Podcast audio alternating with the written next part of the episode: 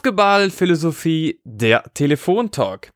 U-League Zwischenbilanz Teil 2, Platz 9 bis 1. Hier ist wieder Max und natürlich David an meiner Seite. David, wie geht's dir? Hi Max, mir geht's sehr gut. Ich freue mich auf unseren zweiten Teil der Euroleague Zwischenbilanz. Ähm, leider steht ja aktuell die Euroleague und auch viele andere Sportligen so quasi wieder ein bisschen still. Äh, alles kompliziert mit der Corona-Situation. Ähm, aber ja, wir können ja die Zeit nutzen, um weiter unsere Zwischenbilanz, unsere äh, Zwischenfazit zu ziehen zur aktuellen Saison, zur Hinrunde. Äh, und dann hoffen wir, dass die, dass die Rückrunde auch wie einigermaßen äh, wieder ablaufen kann, so wie man sich's erhofft. Aber ja, mal sehen, wie geht's dir? Mir geht's gut, ja, wie auch das Gleiche. Ähm, ich freue mich, wenn es dann jetzt wieder losgeht und hoffe natürlich, dass es auch bald wieder losgeht, ähm, dass die Vereine relativ wenig Corona-Fälle haben. Aber weißt du was, ich habe einfach Bock loszulegen. Wer ist Platz 9? Ja, genau. Also wir hatten ja in Teil 1 die Platz 18 bis 10 äh, behandelt und jetzt eben die ersten neun Plätze. Wie gesagt, Tabelle äh, ist so halb aussagekräftig mit unterschiedlich viel absolvierten Spielen etc. Aber wir nehmen quasi dieselbe Tabelle, wie wir auch bei Teil 1 genommen haben und machen da jetzt einfach die fehlenden Teams. Und äh, auf Platz 9 haben wir Villeurbanne, ähm, die meiner Meinung nach bisher eine sehr gute Saison spielen ähm, haben mal wieder eine sehr junge Mannschaft, äh, eine sehr talentierte Mannschaft auch. Also das ist auch klar, die Strategie zu erkennen, dass das einfach ein Verein ist, der natürlich finanziell gesehen nicht in die europäische Spitze, in der europäischen Spitze sich befindet, aber die eben gute Jugendarbeit haben, die auch gutes Scouting haben und die eben äh, junge Talente ähm, anlocken können, dadurch, dass sie ihnen viel Spielzeit, natürlich auf nur auf hohem Niveau natürlich die besten Talente, aber diese Talente haben eben auch Spielzeit auf höchstem Niveau in Europa und äh, können sich dort entwickeln. Und das ist durchaus attraktiv für viele junge Spieler und das ist ganz klar die Handschrift, äh, das ist die Strategie, die man sich überlegt hat und das ist, eine, denke ich, eine sehr gute Strategie und äh, bisher funktioniert das diese Saison auch sehr gut. Hat eine Bilanz von acht Siegen, neun Niederlagen. Ähm, also man ist mittendrin im Rennen um die letzten Playoff-Plätze. Ich denke, für viele vielleicht etwas überraschend, dass sie doch so in dem Playoff-Kampf mit dabei sind. Aber ja, ähm, es ist, eine, ist wirklich eine, eine interessante Mannschaft und man sieht, dass sie eben ihr Potenzial äh, so, so ziemlich abrufen bisher. Und wenn sie das tun, dann haben sie eben genug Talent, um um die Playoffs mitzuspielen. Äh, das ist natürlich bei einer jungen Mannschaft nicht immer selbstverständlich, aber dieses Jahr sieht das durchaus stabil aus, was sie bisher spielen. Und deswegen sind sie auch verdient mitten im Playoff-Rennen. Aber was ist dein Eindruck von der Hinrunde von Villaban? Also ich finde, sie haben sich auf jeden Fall deutlich gesteigert zu letztem Jahr. Also letztes Jahr war es ja wirklich eher der untere Bereich in Tabelle, auch wo sie gelandet sind am Ende des Tages, beziehungsweise auch viele Ergebnisse dementsprechend waren und sie haben sich echt gesteigert. Sie haben, wie gesagt, wie du gesagt hast, junge, einfach junge, die jetzt gut performen, die performen dürfen, die performen können. Ja, wie einen Victor Yama, ja, mit 2,19 Meter, ein 18-Jähriger, der auch von jedem, gefühlt jedem NBA-Club schon umworben wird der einfach auch gefühlt alles mitbringt. Ja, im Yusufa Fall auch ein großer, also sie haben auch viele Optionen auf den großen Positionen, haben sich aber zum Beispiel auch mit James Gist, einen ehemaligen Bayern-Spieler von dem letzten Jahr geholt, der so ein bisschen auch die Defensive mitführen soll und haben praktisch schon eine ausgewogene Mannschaft. Ja, sie haben sehr viele junge, junge Spieler, die sich austoben sollen, haben aber gleichzeitig noch ein paar Routinier, Routiniers, wie eben ein James Gist, ähm, damit das Ganze halt auch ähm, in eine gute Richtung geht, ja, dass die die Erfahrung teilen können.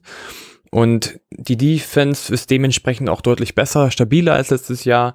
Und dazu haben sie halt auch noch praktisch den mit Topscorer gehabt, ja, der, den man gar nicht irgendwie auf dem, auf dem Schirm hatte, mit Okobo. Ja, ähm, der, ich glaube, 16 Punkte im Schnitt gemacht oder noch mehr. Kannst, weißt du bestimmt. Ähm, auf jeden Fall am Anfang der Saison sehr gut performt hat. Und ähm, insgesamt eine gute Mannschaft, auch eine, ich glaube eine Überraschung, dass sie jetzt auf Platz 9 stehen. Ähm, aber da kann ich noch Fehler geben. Ja, ich denke, du sprichst super Punkte an. Ähm, also man muss dazu sagen, sie haben durchaus eine Mannschaft, die einen Mix hat aus jungen und äh, älteren Spielern. Das, das ist ein super Punkt, den du bringst.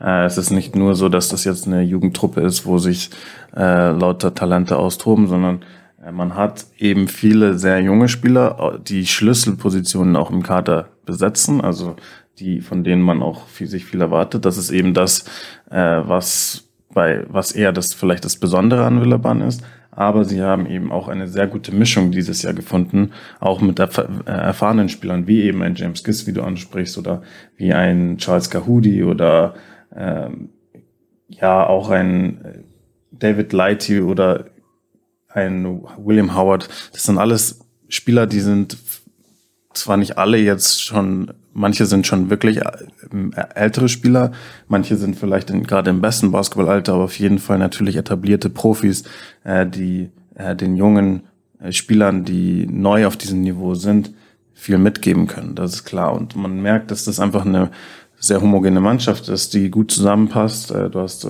auch, du hast Sokobo angesprochen, der bisher eine überragende Saison spielt. Ähm, äh, Strasel gefällt mir auch sehr gut auf der Guard-Position, äh, auch ein sehr, sehr junger Spieler. Äh, und ja, insgesamt eine sehr gute Mischung. Ähm, ich finde eine Mannschaft, die sehr heimstark ist. Das waren sie auch schon letztes Jahr, aber ich fand, letztes Jahr haben sie eben viele knappe Spiele, wo sie Chance hatten, Spiele zu gewinnen. Da hat es am Ende dann knapp nicht gereicht. Also sie waren auch sehr kompetitiv schon letztes Jahr. Und dieses Jahr habe ich einfach das Gefühl, dass sie diesen nächsten Schritt in der Entwicklung gegangen sind, sich punktuell nochmal verstärkt haben und so ähm, halt auch äh, in gewissen Situationen dann ja die Qualität hatten, um solche Spieler dann auch für sich zu entscheiden. Und so stehen am Ende jetzt in der Hinrunde ein paar Siege mehr auf dem Konto und äh, man ist mitten drin im Playoff-Rennen. Also wirklich eine positive Geschichte und äh, ja, äh, ist eine spannende, eine sehr spannende Mannschaft, die auch in der Rückrunde weiterhin, denke ich, Spaß machen wird. Dann lass uns doch zu Platz 8 kommen. Wer ist Platz 8? Genau, auf Platz 8 denke ich auch ein bisschen überraschend äh, ist der äh, Verteidiger, Titelverteidiger der Euroleague, nämlich Anadolu Efes, äh, mit einer Bilanz von neun Siegen bei acht Niederlagen. Und es ist so ein bisschen äh, ja, seltsame Saison, seltsamer Saisonverlauf äh, bei FS gewesen. Man hat einen sehr, sehr schlechten Saisonstart. Da äh, direkt mal sehr viele Spiele verloren. Man war im Tabellenkeller. Ähm, was für mich überraschend war, einfach auch, weil diese Mannschaft, der Kern der Mannschaft wieder derselbe war. Man hat die Schlüsselspieler halten können. Ja, man hat äh, Micic halten können, Larkin halten können, äh, Brian Dunstan halten können, Mohammed ist weiterhin dabei. Ähm, also äh, Chris Singleton, Beaubois, also der, der Kern der Mannschaft ist derselbe. Deswegen hätte man eigentlich nicht solche, mit solchen Startschwierigkeiten gerechnet, zumindest ich nicht. Äh, und dann hat man sich in gewisser Weise stabilisiert. Man es sah so aus, wie als wäre man ganz klar wieder auf Kurs Richtung gewohnter alter Form.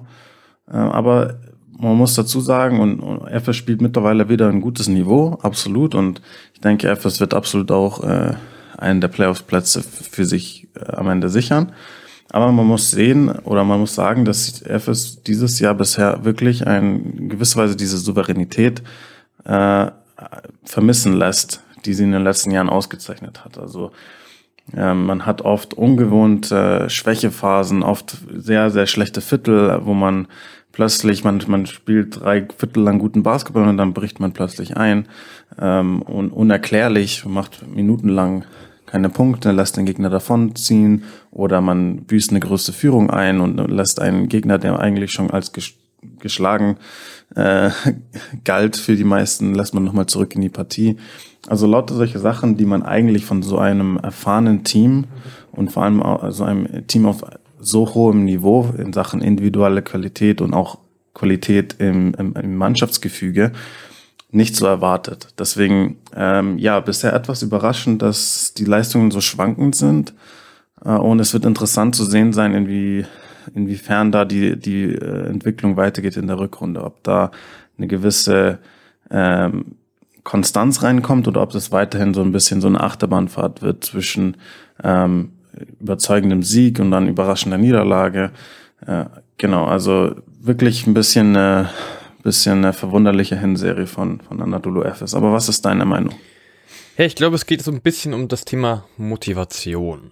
Einfach aus dem Grund, 1920 haben sie eine mega Euroleague-Saison gespielt, die wurde aber unterbrochen, haben also den Titel nicht geholt. Letztes Jahr, bisschen so, nicht so gut angefangen, dann aber reingefunden, aber die Motivation war die ganze Zeit da. Sie waren da, sie wollen unbedingt das Ding holen, weil allen nicht der Titel ja gestohlen worden ist. Und sie haben ihn geholt, diesen Titel. Das heißt, diese Motivation, die sie eigentlich für das letzte, letzte Saison geholt haben, ist dieses Jahr nicht so ganz da, weil sie sind, könnten, könnte, muss nicht sein, etwas satt sein. Ja, sie haben es endlich geschafft, sie haben den Titel geholt. Natürlich will man die Titel auch verteidigen, aber es ist immer einfacher, sich neu in den Titel zu holen, als ihn wieder zu verteidigen, weil es darum geht, hast du jetzt so dein Ziel ein bisschen erreicht oder willst du jetzt praktisch noch mehr? Und im Moment ist so die Mischung.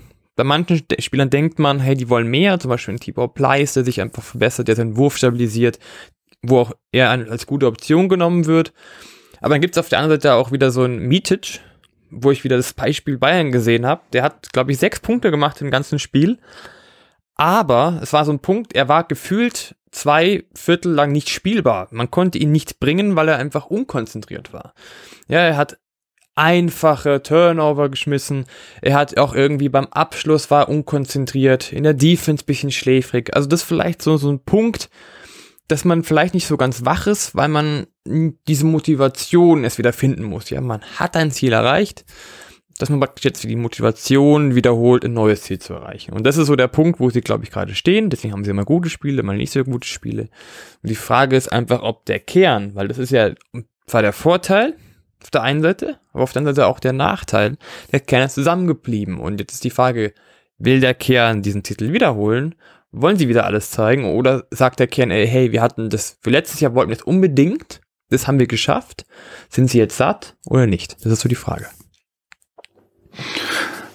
Ja, interessanter Punkt. Ich denke, das äh, äh, ist ein ja wirklich guter Punkt, den du bringst, weil wir haben schon angesprochen, auch in, in Teil 1, die Euroleague ist, ist eine Liga, äh, die auf so hohem Niveau ist und vor allem auf so, so breit hohem Niveau ist, wo die Unterschiede sehr, sehr klein sind äh, und wo schon ein paar Prozentpunkte einen riesen Unterschied machen können. Äh, und deswegen denke ich, gebe ich dir da auch in gewisser Weise vielleicht recht, dass das dass das sein kann, dass das vielleicht ein Faktor ist, der, der mit reinkommt. Und es geht, natürlich heißt es das nicht, dass Anadolu Efes jetzt dieses Jahr irgendwie keine Lust hat auf den Euroleague-Titel, sondern es ist einfach die Frage, wie, ist, wie groß ist der Hunger, wie du es gesagt hast, und ist da dieser ultimative, ist der ultimative Drive noch äh, weiter so da?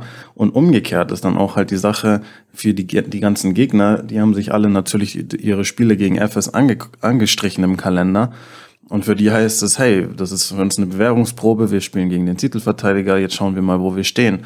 Und äh, die bringen halt äh, volle Kapelle und äh, machen es FS natürlich nicht leicht. Und da kann dann vielleicht eben die ein oder andere Prozentpunkt do, äh, doch auch einen Unterschied machen in Sachen äh, Sieg oder Niederlage am Ende. Deswegen ja, es ist eine, ist eine spannende Situation ähm, weiter zu verfolgen. Und aktuell sieht FS nur aus wie ein Außenseiter auf den Euroleague-Titel, aber jeder weiß von der Qualität, die diese Mannschaft hat. Äh, und ich denke, äh, niemand hat große Lust darauf, gegen diese Mannschaft in den Playoffs zu spielen. Mal sehen, auf welchem Platz sie am Ende landen. Es kann sein, dass sie auch äh, eine dominante Rückrunde spielen und dann äh, sich wieder voll in den äh, zu den Top-Favoriten, äh, in den Kreis der Top-Favoriten spielt. Aber wenn die Saison weiter verläuft wie eine Hinrunde, dann werden sie ähm, natürlich ein sehr, sehr schwieriger Gegner sein, dem man immer Chancen geben muss, dass sie den Titel verteidigen. Aber sie gehören bisher in dieser Saison nicht zu dem absoluten Kreis der äh, elitären Titelkandidaten. Das muss man, denke ich, so sagen.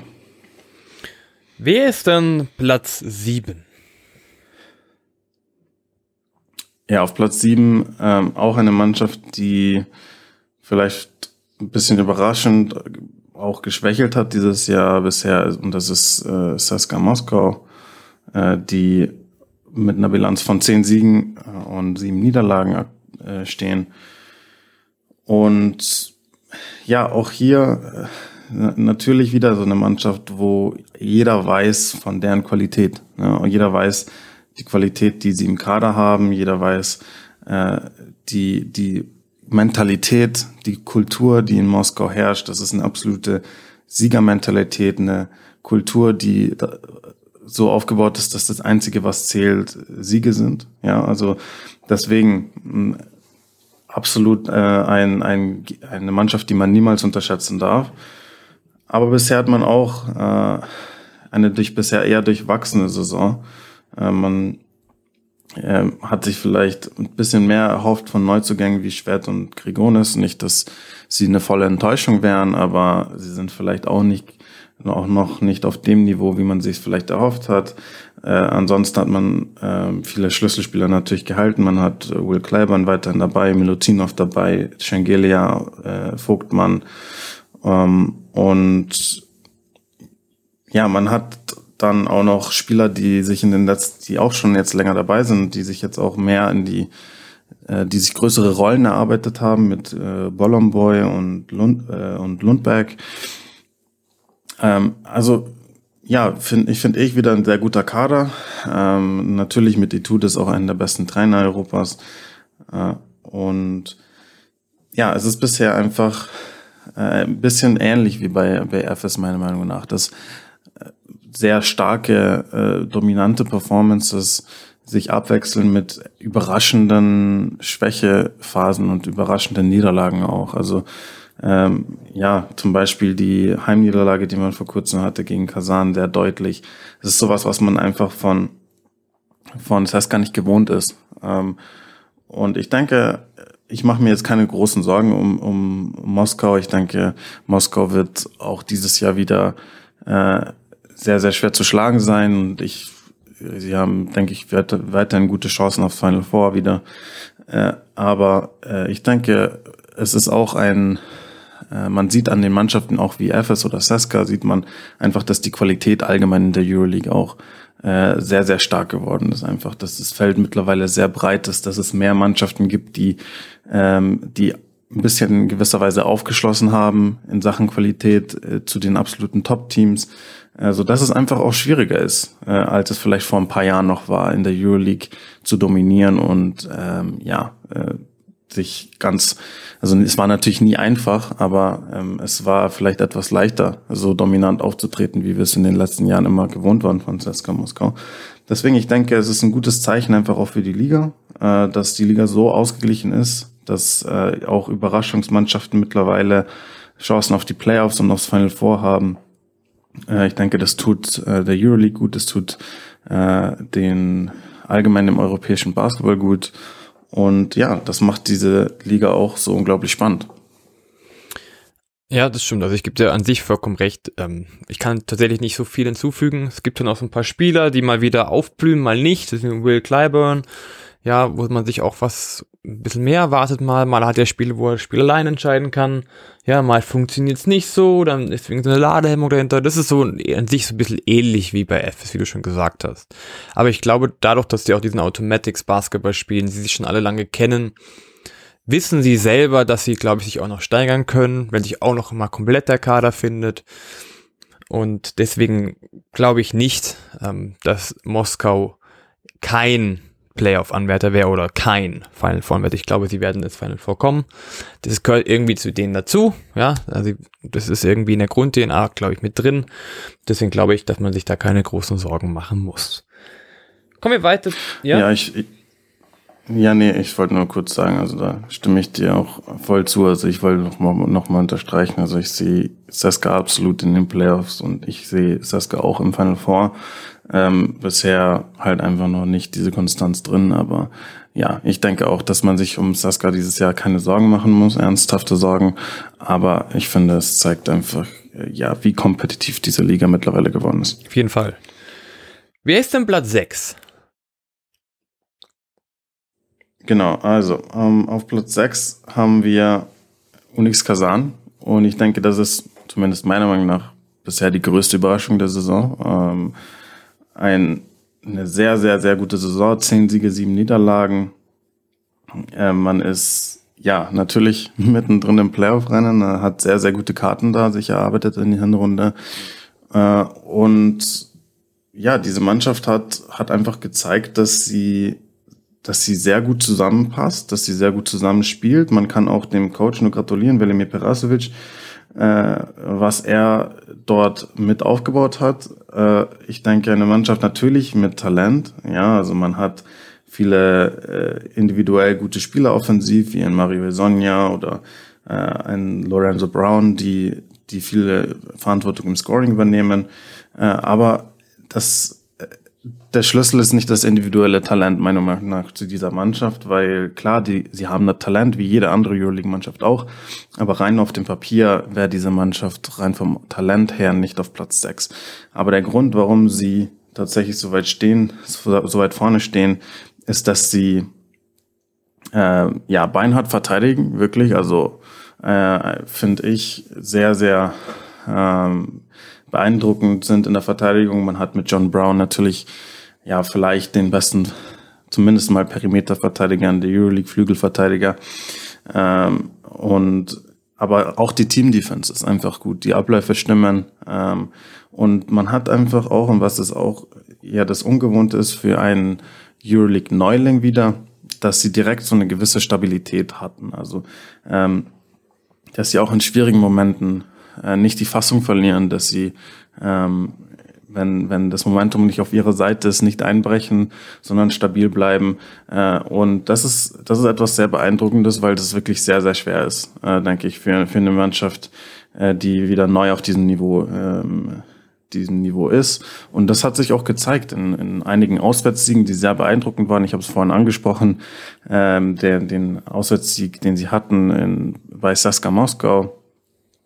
Einfach eine extrem dominante Performance, wo man äh, Moskau zu Hause keine Chance gelassen hat, was sehr, sehr schwer zu, zu machen ist natürlich, das, das wissen wir alle.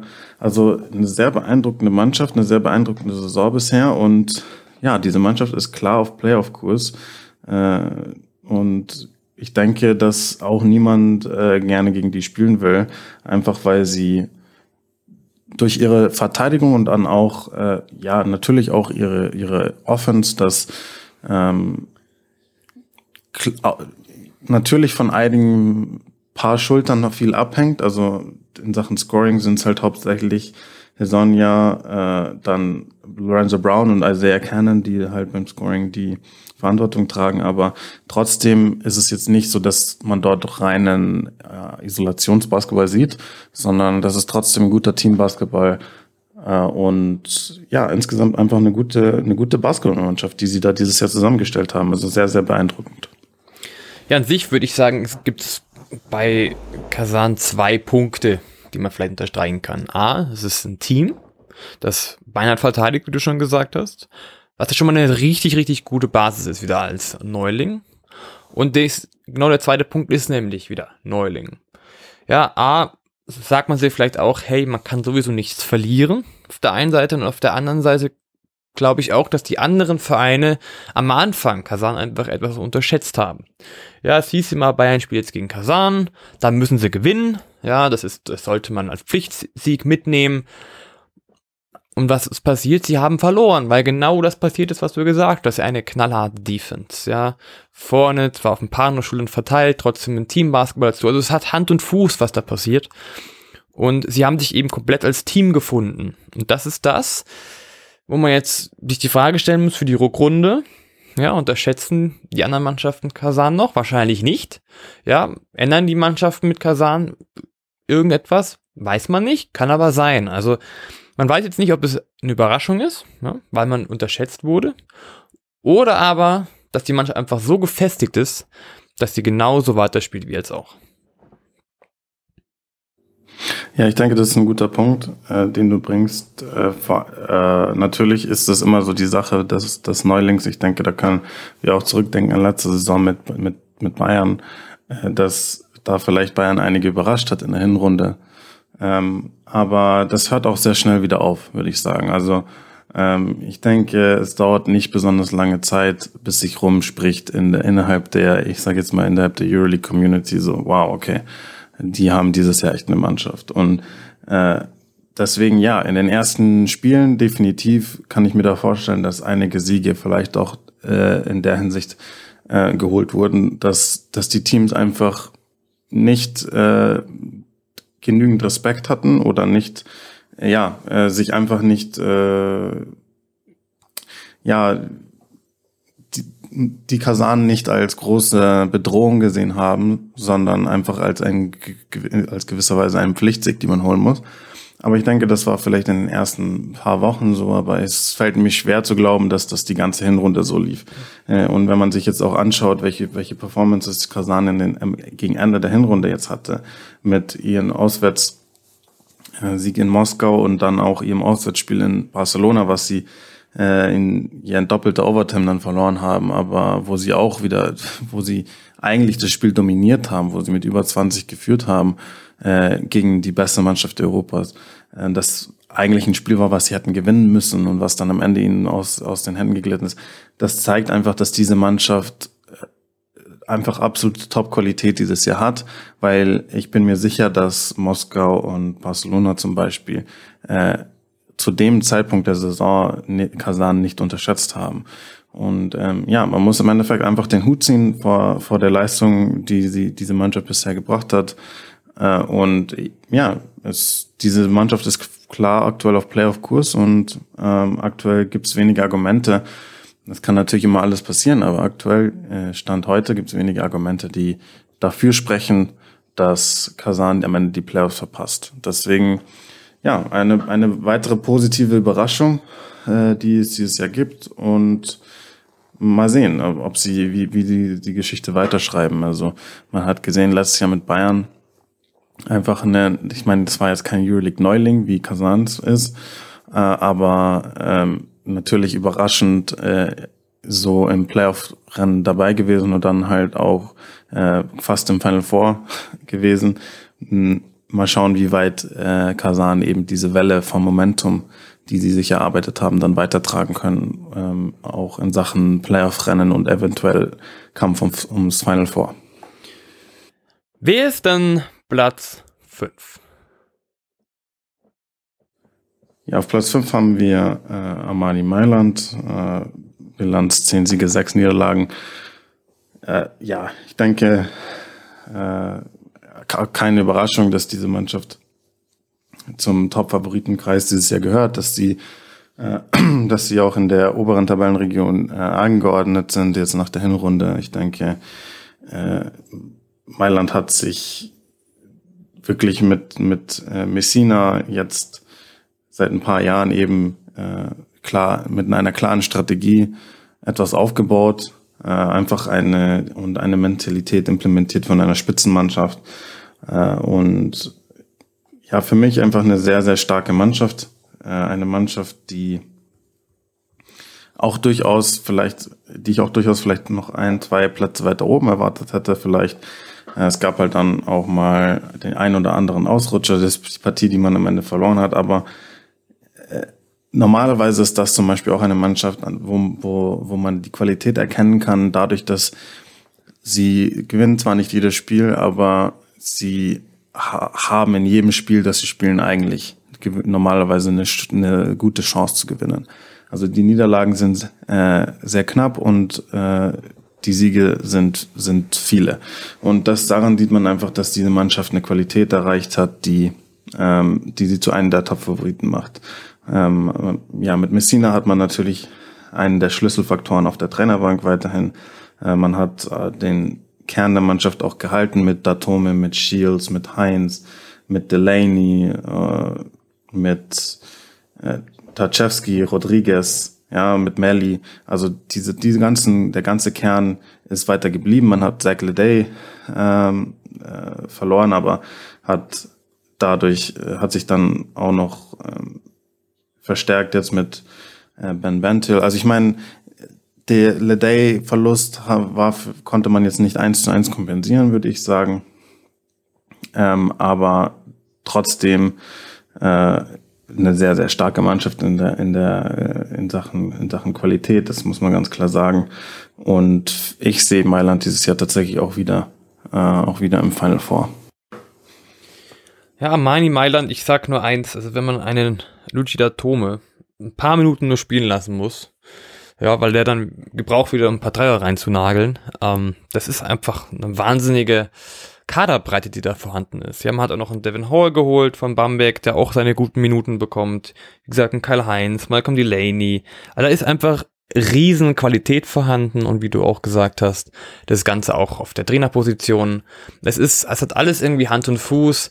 Die Spieler, man merkt den Spielern, dass sie Erfahrung haben, dass sie einfach wissen, was sie tun. Und Kyle Heinz der sowieso irgendwie die coolste Socke ist äh, im Center-Bereich mit seinen 1,98 Meter, der aber trotzdem immer seinen Offensivrebound kommt, der immer die Ruhe hat, noch seine Aktion fertig zu bringen oder die Ruhe hat, einen guten, einen freien Mann zu finden. Dann ein Malcolm Delaney, der einfach auch mal alleine loslegen kann, die Dreier einspeisen kann, der aber auch wieder einen guten Mann sieht, ja, ein Devin Hall, der als guter Ballhändler mitkommt, der auch den Ball gut verteilt. Auch eine gute Defense dazu. Dann hat man Taczewski, jemanden, den man braucht, wenn man wieder mehr den Rim protecten muss. Es hat also dieser ganze Kader sehr, sehr breit. Es ist für alles was vorhanden.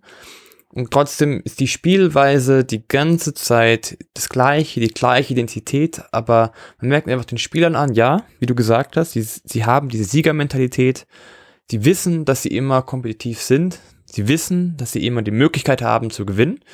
Und das zeigen sie auch meistens. Und das ist auch oft auch ein Basketball, der auch Spaß macht zuzuschauen. Ja, mal ist es vielleicht nur ein Ball zur Seite, der Tome Dreier, Dankeschön, aber auch wieder mal viele Ballstaffetten, da kommt der Ball in Post, dann wird der Ball wieder rausgespielt, dann wird wieder gut geswingt. Dazu die Defense, die mal mehr oder weniger zulässt, aber dann meistens wieder weniger zulässt, weil eben zum Beispiel jemand wie Zaczewski reinbringen kann, der die Leute wegblockt. Also ein Team, was sehr breit gesetzt ist, was am Ende des Tages, glaube ich, nur sich selbst schlagen kann. Ja, absolut. Also wirklich eine Mannschaft von Top-Qualität. Ähm, ein, natürlich ein, ein Schlüsselabgang, den man neben Leday auf jeden Fall noch erwähnen sollte, ist natürlich Kevin Panther. Man hat beide Spieler an Partizan Belgrad verloren vor der Saison und auch den Verlust von Panther konnte man jetzt nicht, nicht eins zu eins äh, ersetzen. Das ist auch natürlich eine sehr schwierige Aufgabe, wenn man sich äh, vor Augen führt, welche Qualität diese beiden Spieler hatten. Ähm, und man versucht halt jetzt auch ein bisschen durch diese Spieler durch mehrere andere Spieler zu ersetzen. Also ähm, jetzt auf der Forward-Position in Sachen Leday, wie ich angesprochen habe, Ben Bentil, ähm, man hat Mitoglu noch verpflichtet vor der Saison.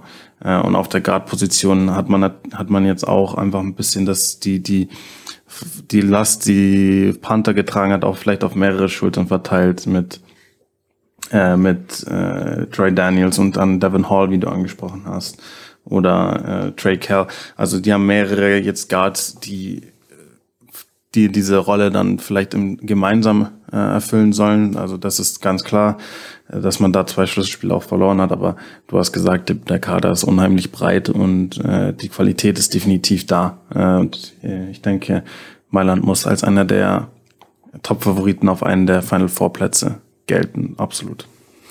Kommen wir weiter zu Platz vier. Wer ist das?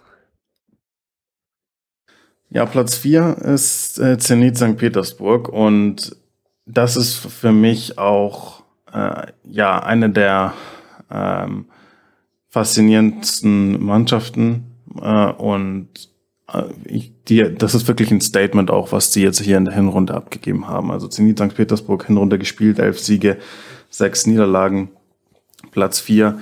Ähm, die wollen, da, da hat man das Gefühl, sie wollen wirklich dem ganzen Kontinent beweisen, dass das letztes Jahr kein One-Hit-Wonder war. Äh, und man hat letztes Jahr gehabt, die Situation, hm, Zenit, Bayern, wer, wer, beide irgendwie auf selben Niveau und so, aber man muss jetzt ganz klar sagen, dass Zenit halt tatsächlich es geschafft hat, äh, was Bayern aktuell nicht schafft, ja, das, das einfach auch nochmal zu bestätigen so eine Überraschung der Saison mit Playoff-Teilnahme etc. Und äh, ja, Zenit hat es tatsächlich jetzt geschafft in der Hinrunde, haben sich etabliert als eine der Top äh, Mannschaften, haben noch in gewisser Weise noch mal einen Schritt nach vorne gemacht in der Entwicklung in Sachen äh, wie souverän, wie stabil diese Mannschaft ist. Äh, und ja, müssen einfach auch als ein absoluter Final Four Kandidat gesehen werden. Äh, also Zenit St. Petersburg ist zu einer absoluten Top-Mannschaft auf dem Kontinent gereift. Und da muss man wirklich auch Xavi Pascual, äh, dem Head Coach, große Gratulation aussprechen. Ähm, wir, wir hatten auch angesprochen letztes Jahr, als wir über Zenit gesprochen haben, das war eine der, natürlich der Schlüsselfaktor von, von Zenit, die Entscheidung, ihn damals als Trainer zu verpflichten.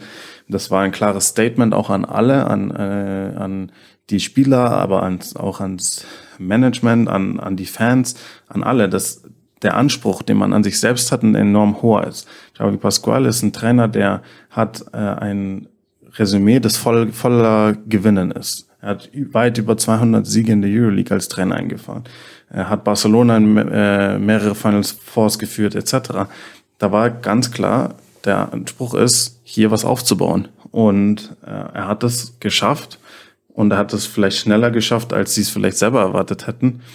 Äh, mit einer klar gut zusammengestellten Mannschaft, aber durchaus jetzt nicht mit einer Mannschaft, die auf dem Papier einen vom Sockel haut.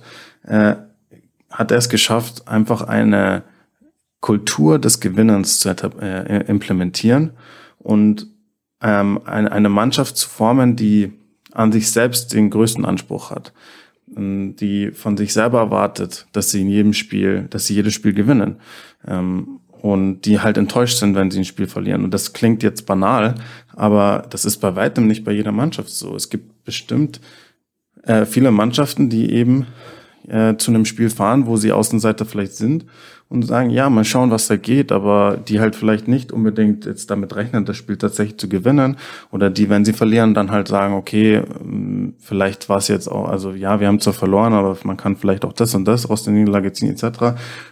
Ich habe dieses Gefühl, bei dieser Mannschaft ist einfach dieser Anspruch derselbe mittlerweile, den die Mannschaft an sich selbst hat, wie man es von Cesca gewöhnt ist, wie man es mittlerweile von Mailand, von Madrid äh, Barcelona gewöhnt ist, dass ähm, ja, dass jedes Spiel ein Spiel ist, was man gewinnen muss. Und das klappt dann halt vielleicht nicht immer, aber man sieht in der Hinrunde, es klappt sehr häufig. Und äh, ja, diese Mannschaft ist weiterhin sehr heimstark, aber auch mittlerweile auswärts enorm stabil. Und ja, ist wirklich einer der Final Four Kandidaten dieses Jahr. Tatsächlich kann ich dir nur recht geben. Es ist eine Mannschaft, die es geschafft hat zu bleiben, ja, die das Jahr vom letzten Jahr wiederholt, die ihre DNA treu bleibt, eine richtig gute Defense, vorne auch ein gutes Pick and Roll, Gudaitis dazu, dann die gute Schützen, Billy Barron, Jordan Mickey dazu. Es ist ein Team, was einfach so den Kern noch vom letzten Jahr behalten hat und gleichzeitig aber sich einfach weiterentwickelt hat und zwar nicht nur jetzt taktisch, sondern vor allem mental, was du gerade gesagt hast. Ja, man ist enttäuscht, wenn man verliert.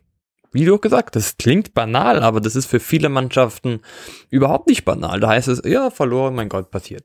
Abklatschen, wir sind alle happy, weiter geht's. Was natürlich auch mal seine Berechtigung hat. Ja, man soll nicht immer irgendwie tief depressiv sein nach dem Spiel, aber man merkt halt, wenn man das Gefühl hat, man ist A immer kompetitiv und B, man hat diesen inneren Drang zu gewinnen, dann ist es einfach für die Mannschaft etwas viel Schlimmeres zu verlieren. Aber nicht zu verlieren, weil man besonders schlecht spielt, sondern weil man knappen Spielen verliert. Ja, weil man, und dann sich direkt überlegt, ja, was hätten wir da noch besser machen können? Was hätte, hätte ich noch besser machen können?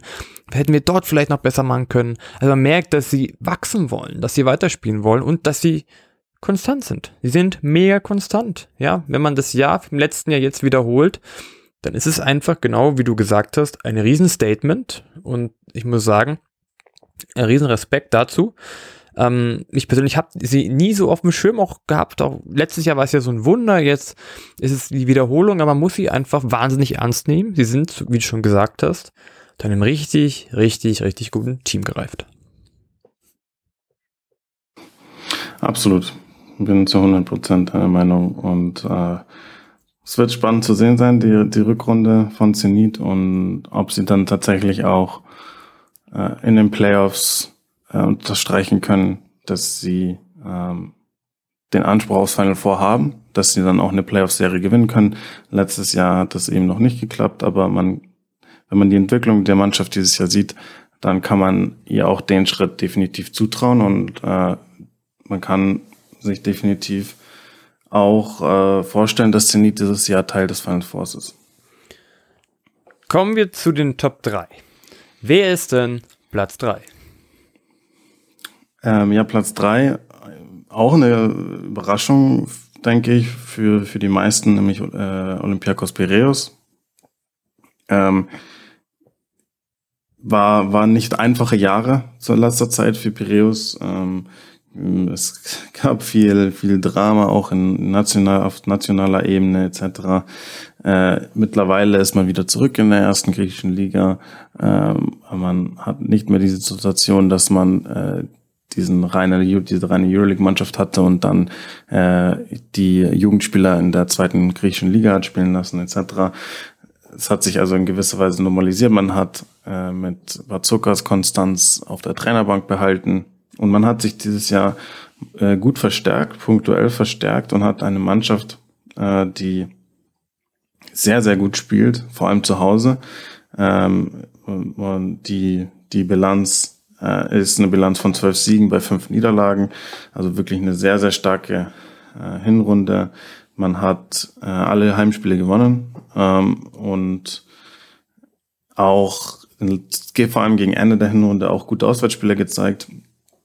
Äh, besonders beeindruckend fand ich auch die, der Auswärtssieg äh, bei Panathinaikos. Natürlich Panathinaikos dieses Jahr im Tabellenkeller. Wir hatten wir haben ja schon über sie gesprochen. Natürlich haben die einige Probleme, aber Panathinaikos ist eine sehr heimstarke Mannschaft und in diesem Spiel, das weißt du selber, in solchen Spielen mit solchen äh, Rivalitäten äh, mit solcher mit hitzigen Atmosphäre auf den Rängen, da zählt die Tabellensituation nichts.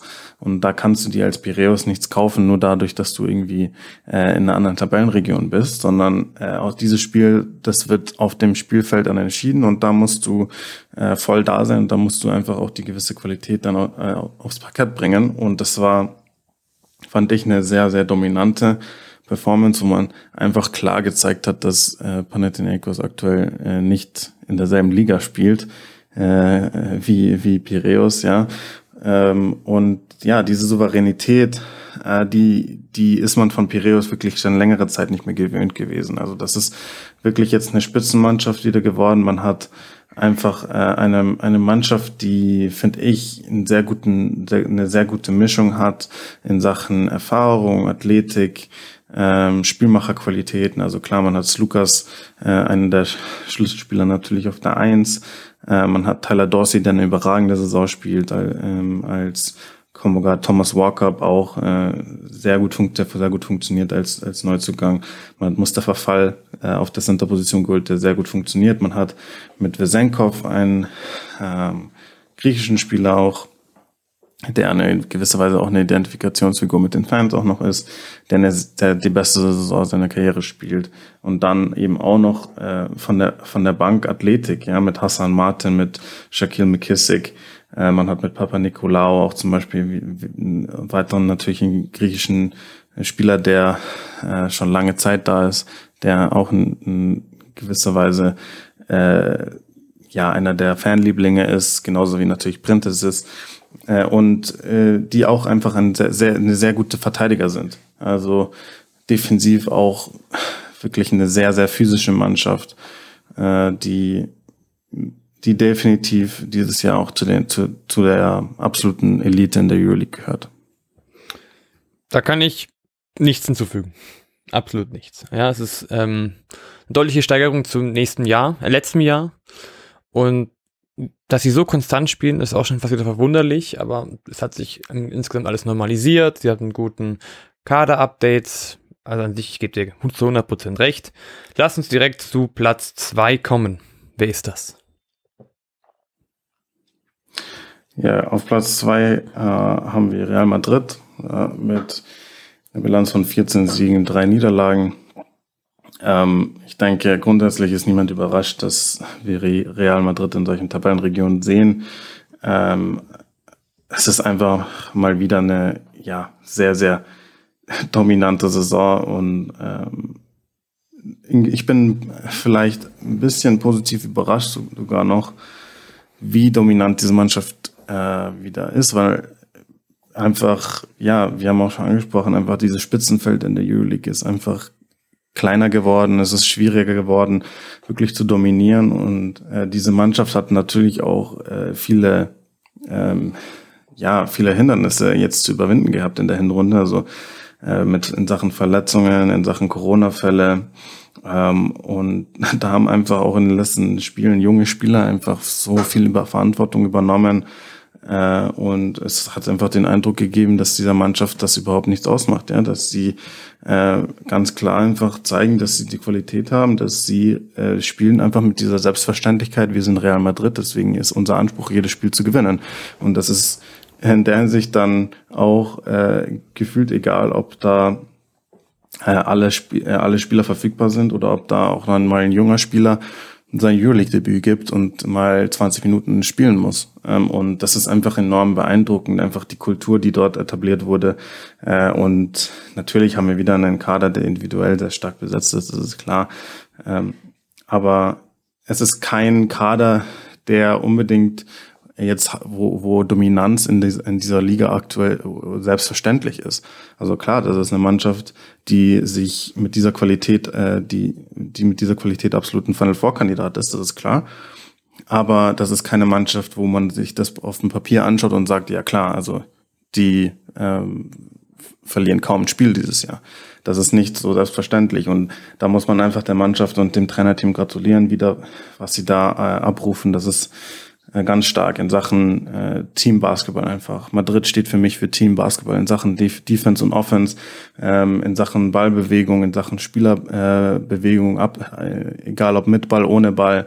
Äh, das ist einfach äh, Basketball auf sehr, sehr hohem Niveau äh, und eine Mannschaft, die äh, wieder, die jetzt auch ein Statement gesetzt hat und gesagt hat, okay, ähm, klar, Barcelona war jetzt letztes Jahr auch äh, den Ticken stärker und dieses Jahr sind sie auch eben wieder sehr stark, aber äh, wir sind Real Madrid und unser Anspruch ist, ist es, äh, die Nummer eins in Spanien zu sein und äh, man sieht, dass diese Lücke, die vielleicht letztes Jahr da war, dass die wieder geschlossen wurde zwischen Real und Barcelona.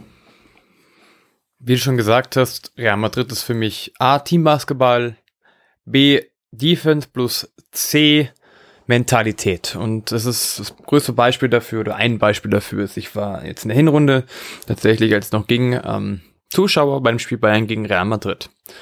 An sich hätte Bayern dieses Spiel gewinnen können, vielleicht sogar gewinnen müssen.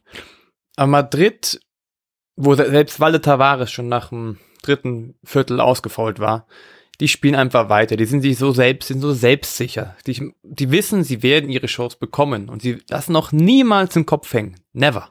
Die machen weiter. Die machen weiter. Das ist Punkt eins Mentalität. Zweiter Punkt, wie du gesagt hast, Teambasketball.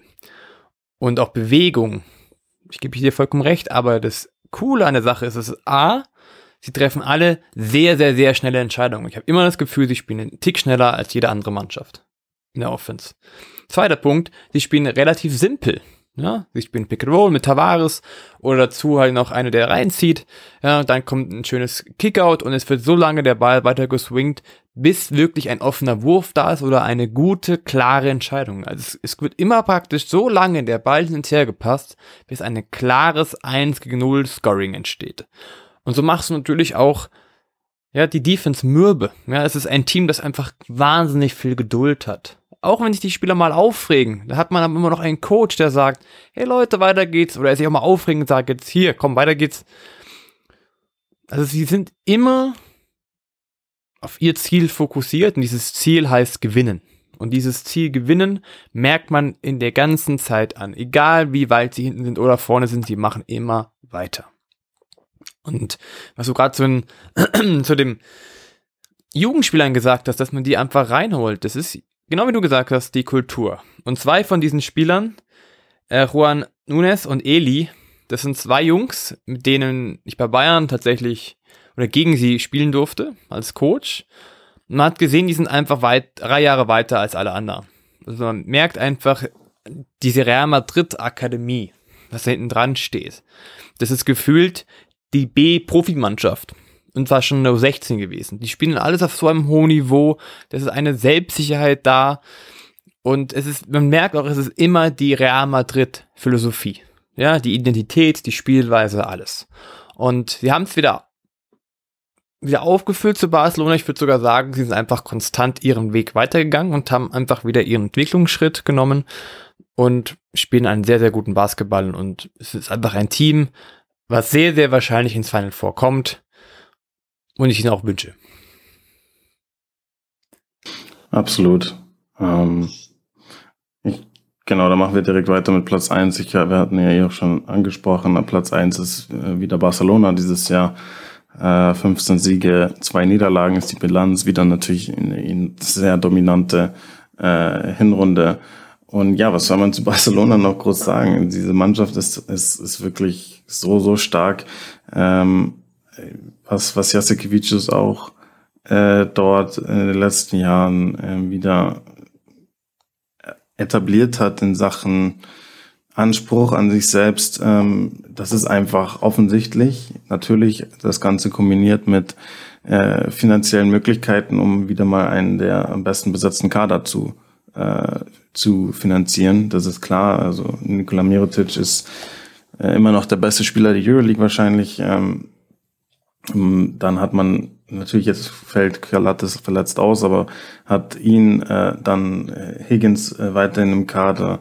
Ja, man hat äh, Jokubaitis äh, verpflichtete ähm, als, als jungen Spieler, der auch in den nächsten Jahren immer mehr Verantwortung dort übernehmen soll.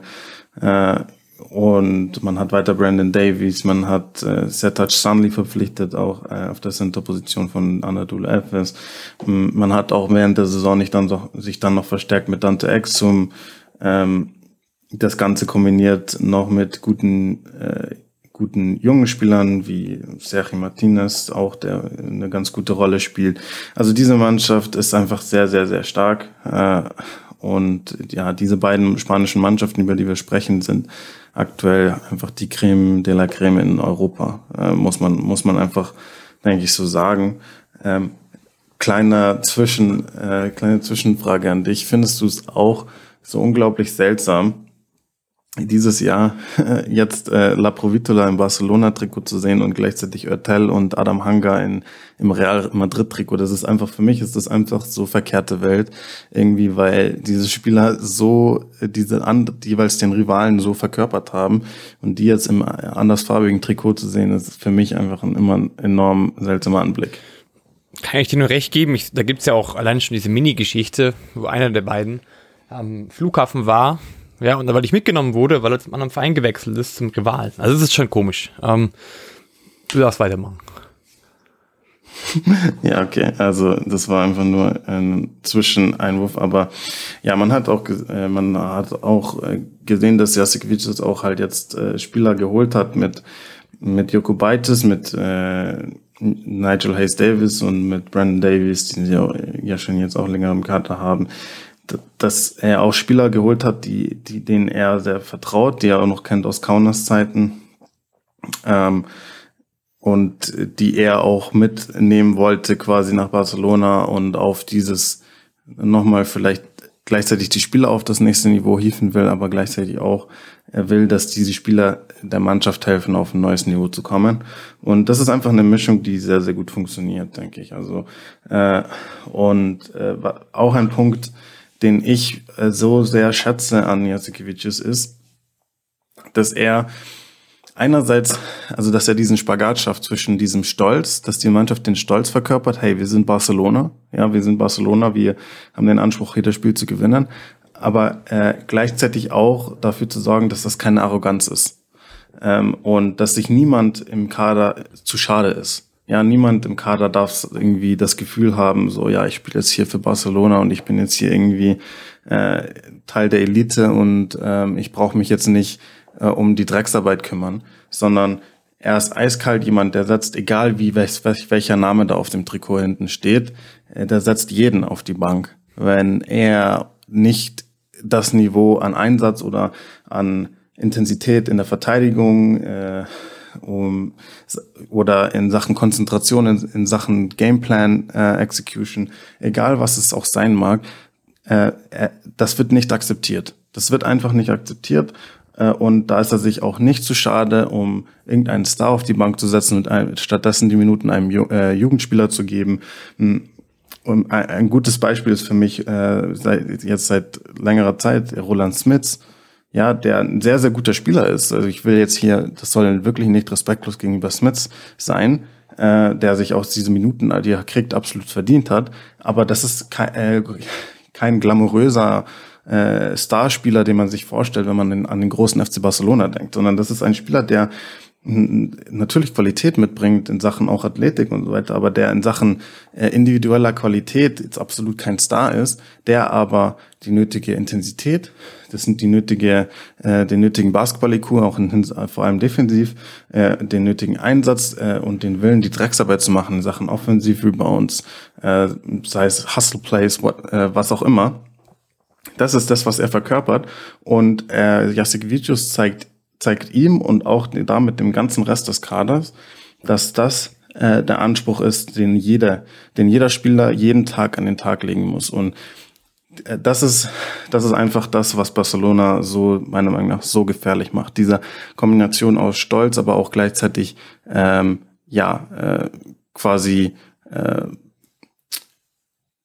diesem, äh, diesem, dieser Bereitschaft ans absolute Limit zu gehen und äh, immer und immer in Sachen Intensität, in Sachen Hustle, Plays so zu spielen, wie als wäre man in jedem Spiel der Underdog. Also das ist einfach etwas sehr Außergewöhnliches und, und da kann man auch wirklich einfach auch Jastikvicius als Coach nur gratulieren. Ich gebe dir auf jeden Fall recht. Es ist eine einzige Sache, die mich ein bisschen wundert oder wo ich ein bisschen Fragezeichen hintersetze, vielleicht auch nicht für diese Saison, sondern für die nächste, übernächste.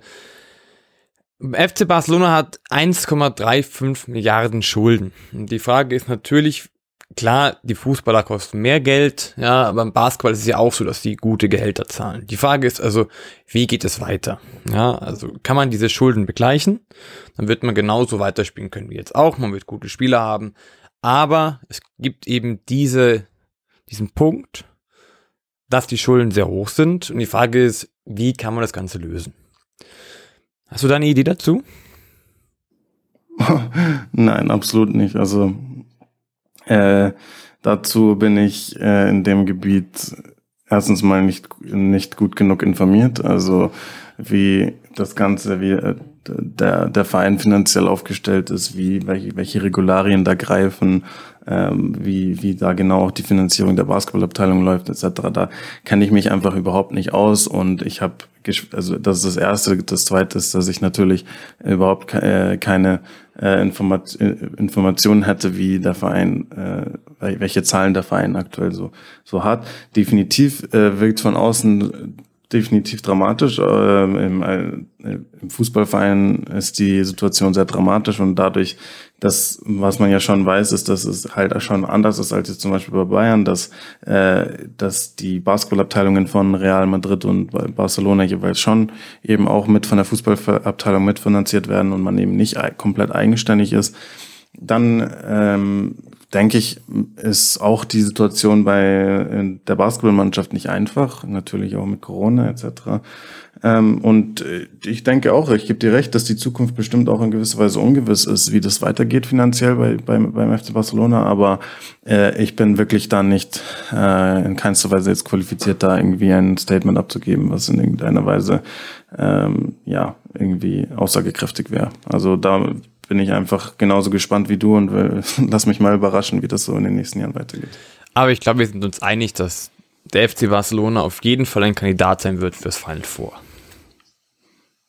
Ab, absolut. Also Barcelona, äh, es wäre einer der, der größten Schocks dieses Jahr, denke ich, wenn der FC Barcelona nicht im Final Four wäre. Also ähm, Barcelona ist, denke ich, der Top-Favorit auf den Titel. Wir haben klar jetzt über einige Teams gesprochen, die sehr hohe Qualität haben und deswegen wäre es jetzt auch nicht überraschend, wenn am Ende eine andere Mannschaft den Titel holt. Das ist einfach das Niveau der Euroleague auch in der Spitze ist einfach so so ausgeglichen. Aber sie sind definitiv, denke ich, der Favorit. Ähm, und genau, also man muss mit ihnen absolut im Final vorrechnen und man wird sehen, ob sie dieses Jahr eben den letzten Schritt gehen können. Ähm, letztes Jahr eben das Finale verloren. Äh, das Ziel ist eindeutig natürlich, dass man dieses Jahr eben diesen letzten Schritt noch geht. Und in Sachen Qualität ist das der Mannschaft natürlich absolut zuzutrauen. Ich würde sagen, ein super Schlusswort. Das war die Euroleague Zwischenbilanz 21-22, Platz 9 bis 1. Wer glaubt ihr, kommt in die Playoffs? Wer kommt ins Final Four? Wer gewinnt eventuell so die Euroleague? Schreibt uns, sagt es uns. Ähm, bis zum nächsten Mal.